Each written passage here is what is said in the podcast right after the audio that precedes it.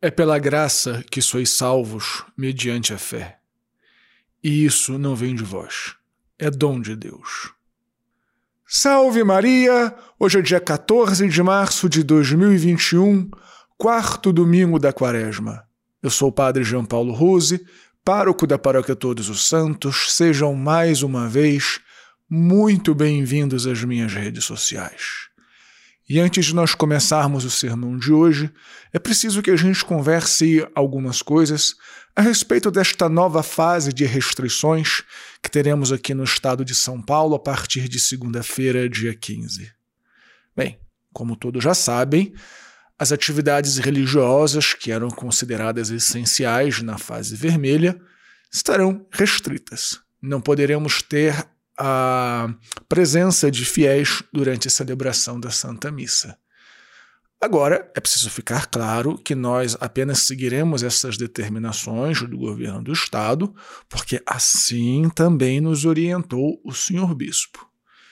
E me entendam, eu não estou criticando as decisões dos nossos governantes, eu apenas estou dizendo que a única autoridade que tem o poder de nos dizer quando devemos suspender as missas e se devemos fazê-las são os bispos diocesanos e ninguém mais.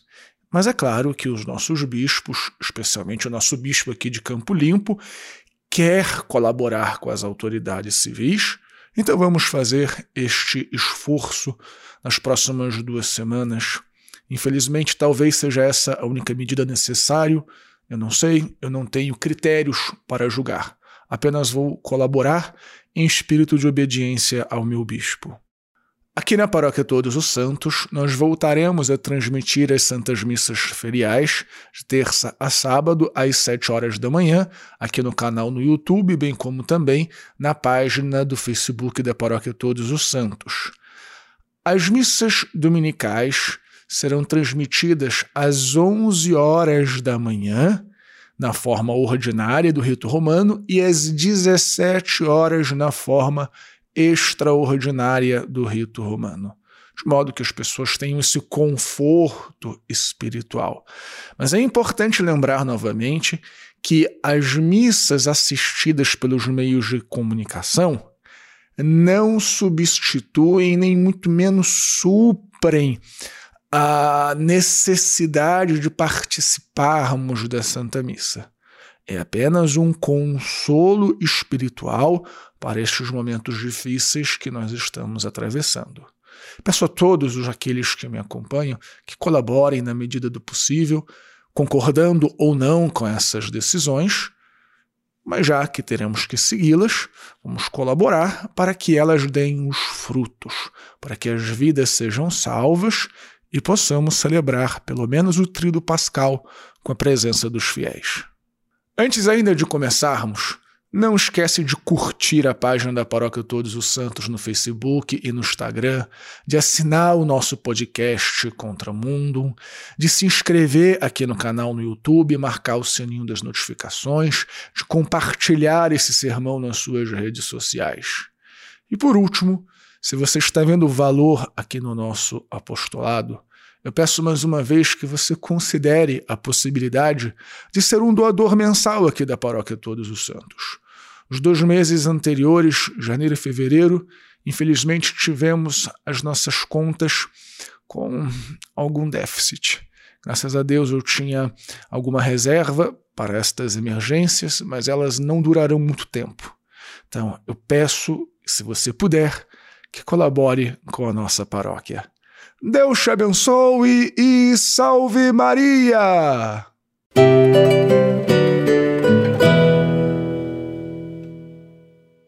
Muito bem, filhinhos. Eu preciso fazer uma confissão para vocês. Eu estava tentado a não gravar o sermão de hoje. Estava realmente bastante desanimado com essa perspectiva de não termos as missas públicas durante as duas semanas.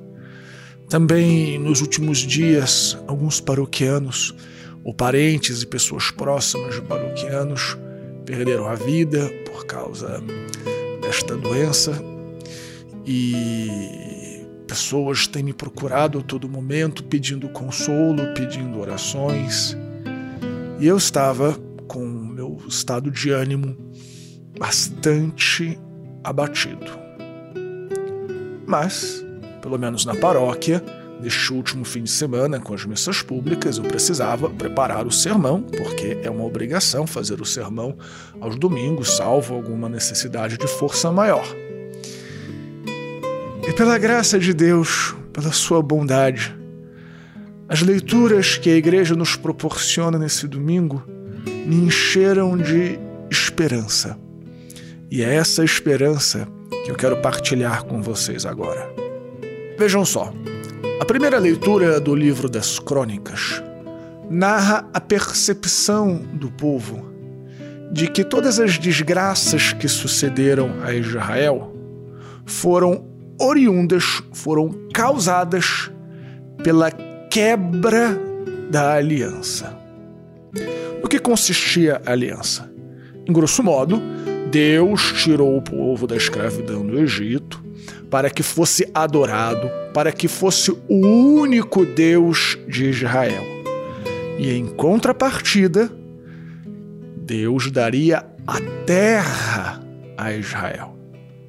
Na medida em que Israel adorasse o Senhor Deus de todo o coração, com toda a força, com todo entendimento, Deus daria a terra e faria com que Israel fosse um povo grande, um povo sábio, um povo poderoso. Mas nós conhecemos a história da salvação e sabemos que, paulatinamente, os nossos irmãos judeus se deixaram contaminar pela cultura dos estrangeiros, pelos costumes estrangeiros, começaram a adorar outros deuses. Deus mandou então os seus profetas. Os profetas foram rechaçados. E então, finalmente, Israel perde a terra através da mão do invasor Nabucodonosor. É claro que essa sucessão de tragédias, elas têm uma explicação perfeitamente natural. Eram povos que viviam em guerras uns com os outros. Israel era uma nação pequena e, eventualmente, chegou um grande império, o Império da Babilônia, e tomou Israel e escravizou o seu povo. Tudo o que aconteceu possui uma explicação natural. Porém, o povo sabia que a razão profunda daquela desgraça não era de ordem natural, mas de ordem sobrenatural. A partir do momento que o povo foi infiel, Deus retirou as suas benesses. Mas esse mesmo Deus que foi ofendido, que foi traído, se compadece do sofrimento do seu povo, o povo a quem ele tanto ama. E ele mesmo oferece a reconciliação ao povo. Ele mesmo oferece a libertação do seu povo, não obstante os pecados do povo. E é claro que também nós sabemos pela história que a libertação veio através de um outro império. Veio através dos persas, veio através do imperador Ciro. Há uma explicação natural, como eu disse, as guerras eram comuns, veio um outro império maior do que o da Babilônia e conquistou aquilo que lhe pertencia. Mas o povo novamente percebe a ação sobrenatural de Deus, percebe a graça de Deus restaurando a aliança. E filhos, Deus é sempre fiel. Como diz São Paulo na segunda leitura, Deus amou tanto o mundo que quer sempre renovar a aliança. E nós bem sabemos que a nova e definitiva aliança consiste fundamentalmente em amarmos a Deus sobre todas as coisas e ao próximo como a nós mesmos. E na medida em que fizermos aquilo que Deus nos propõe fazermos, Ele nos dará a salvação. Cem vezes mais nessa vida, com perseguição, e no fim, o reino dos céus. Agora, também, filhinhos, nós precisamos fazer este exame de consciência que Israel fez no passado. Será que temos sido fiéis à aliança? Será que temos colocado Deus como centro de nossas vidas? Será que temos amado ao próximo como a nós mesmos? Uma vez, o Papa Bento XVI, num sermão, eu acho que eu até comentei aqui, não faz muitos dias, disse que, inegavelmente, o século XX e agora também o século XXI estava marcado pelo obscurecimento de Deus. As pessoas colocamos outras coisas como centro das nossas vidas: a ciência, o progresso, as ideologias. E pelo amor de Deus, me compreenda bem, eu não estou falando mal da ciência, é óbvio que a ciência é importante, é óbvio que o progresso é importante, é óbvio que as ideologias têm o seu lugar. Mas a ciência não é um fim em si. A ciência é um meio que nós homens podemos nos utilizar para termos uma vida melhor. Como também o progresso. O progresso não é um fim em si. O progresso deve estar para o bem comum. Assim como também as ideologias que têm o seu lugar, mas elas não são um fim em si.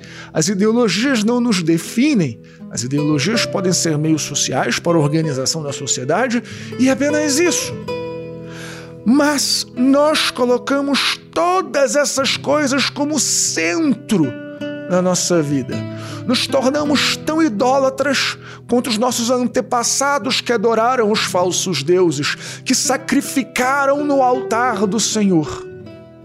E nós estamos padecendo duramente as consequências da quebra da aliança. Vejam, o que nós estamos passando agora tem uma explicação perfeitamente natural. Vira e mexe acontecem epidemias no mundo, vira e mexe acontecem crises econômicas. Mas será que não nos falta também uma visão sobrenatural sobre isso que está acontecendo? Será que nós também não podemos ver que Deus nos está chamando novamente à aliança? que Deus quer restaurar esta aliança como restaurou com Israel no passado. Deus quer se reconciliar com a gente. Este quarto domingo da quaresma é conhecido como domingo da alegria, porque o fim do sofrimento quaresmal, o fim da penitência quaresmal está próxima. Então, filhinhos, a liturgia não pode ser apenas um, um jogo, como dizia Romano Guardini, vivido apenas dentro do, do certame celebrativo.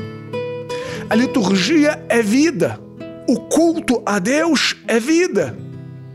Então nós também podemos entender que Deus está anunciando o fim da penitência, o fim do sofrimento. Porém, este fim está condicionado a mudarmos o nosso coração. Como outrora os nossos antepassados mudaram e restauraram a aliança e foram libertos por Ciro.